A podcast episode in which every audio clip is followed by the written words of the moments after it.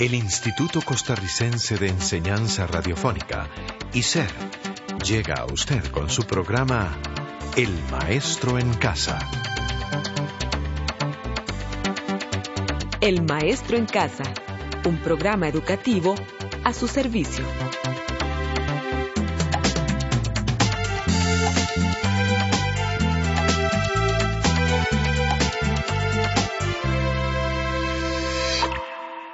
Hola estimado amigo o amiga del grupo de matemática Ujarras. Muchas gracias por estar con nosotros nuevamente. Nos acompaña la profesora Cristina Mesa. Hola Cristina, ¿cómo se encuentra hoy? Me encuentro muy bien y además muy agradecida con usted. Cristina, ya estamos en la semana undécima. De verdad que hemos avanzado bastante en este libro de matemática. Me parece que hoy vamos a iniciar la unidad de estadística, ¿así es? Tienes razón. Cristina, para hoy tenemos como uno de los objetivos reconocer la importancia que la estadística tiene para la comprensión del mundo que lo rodea.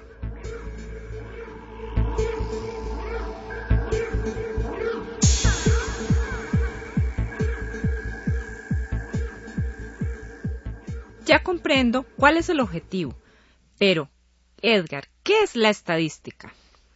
Nosotros en este libro de matemática o vamos a considerar a la estadística como una herramienta científica que permite recoger, clasificar, presentar, analizar e interpretar datos, con la finalidad de hacerlos útiles como criterios de decisión.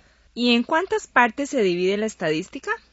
La estadística se divide en dos partes complementarias, a saber, la estadística descriptiva y la estadística inductiva o inferencial. ¿Y cuál es la diferencia entre los dos tipos de estadística? Bueno, la diferencia es que la estadística descriptiva tiene como propósito principal el presentar la información en una forma más cómoda, utilizable y comprensible. Y la estadística inferencial tiene como propósito la generalización de información acerca de poblaciones basándose en muestras tomadas de ellas. Edgar, ¿se conoce algo de historia sobre los inicios de la estadística en la humanidad? Se conoce bastante. Se dice que desde los comienzos de la civilización han existido formas sencillas de estadísticas, pues ya se utilizaban representaciones gráficas y otros símbolos en pieles, rocas, palos de madera y paredes de cuevas para contar el número de personas, animales o ciertas cosas. De verdad que la matemática se utiliza en todos los ámbitos de la vida y de la naturaleza. Pienso que la estadística iba paralela a la geometría en cuanto al desarrollo de sus bases teóricas. Lo que se dice es que hacia el año 3000 antes de Cristo, los babilonios usaban ya pequeñas tablillas de arcilla para recopilar datos en tablas sobre la producción agrícola y de los géneros vendidos o cambiados mediante el trueque.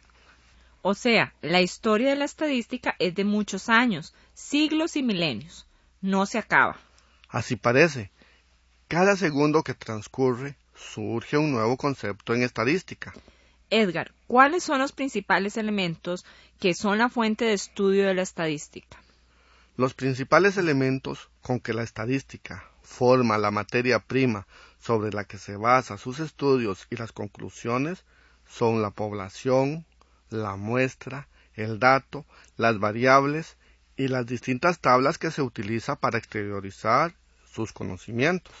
Edgar, ¿qué es lo que se entiende por población? Se entiende por población al conjunto completo, previamente determinado, de individuos, sucesos o medidas que tienen alguna característica común. Por ejemplo, el conjunto de todos los ciudadanos del país representa la población. Pero para hacer un estudio, cualquiera que sea, a toda la población de un país, es mucho trabajo. Me parece que es imposible hacerlo. Yo pienso lo mismo. Es imposible hacerlo.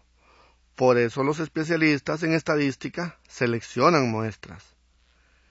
Esto se debe a que si los estudios se hacen bien, casi siempre reflejan correctamente la opinión del conjunto de la población.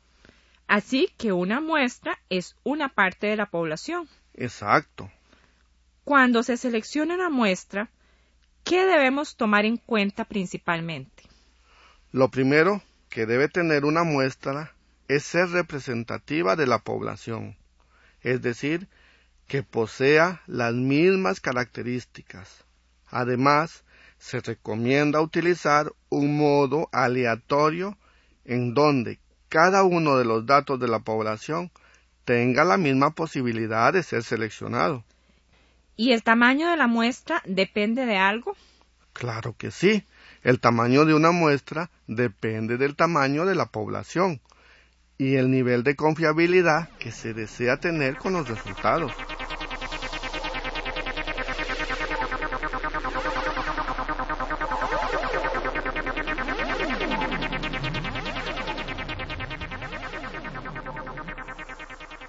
Cuando recogemos información o datos para usar estadísticamente, lo que queremos encontrar es una característica particular de un grupo de personas, sucesos o de algún fenómeno.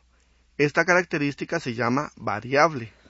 O sea, que los datos son los valores cualitativos o cuantitativos mediante los cuales se miden las características de un grupo de personas, sucesos o fenómenos a estudiar. Así es, Edgar.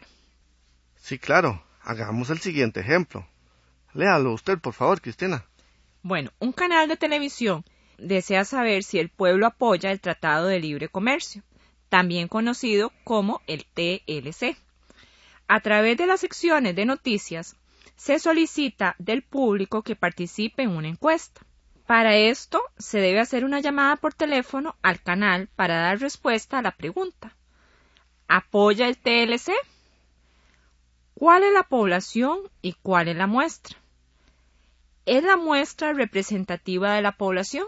Como se puede apreciar, los datos que vamos a encontrar de esta encuesta son los resultados de utilizar la variable un sí o un no. La población sería el conjunto total de sí y no de todas las personas del país. Y la muestra sería los sí y no de las personas que participaron. Pero, ¿qué le parece? ¿Es representativa de la población? Me parece que en este caso la muestra no es representativa, porque no todos ven las noticias y si las ven no todos tienen teléfono. Estimado amigo o amiga, este problema que hemos planteado nos presenta una muestra que no es aleatoria. Desconocemos la cantidad exacta de personas que ven las noticias de este canal. En nuestros días, la estadística se ha convertido en un método efectivo para describir los valores de los datos económicos, políticos, sociales, psicológicos, biológicos y físicos. La próxima semana continuaremos con este tema tan interesante y que nos ayudará a usted y a nosotros a comprender muchos sucesos que a diario nos ocurren.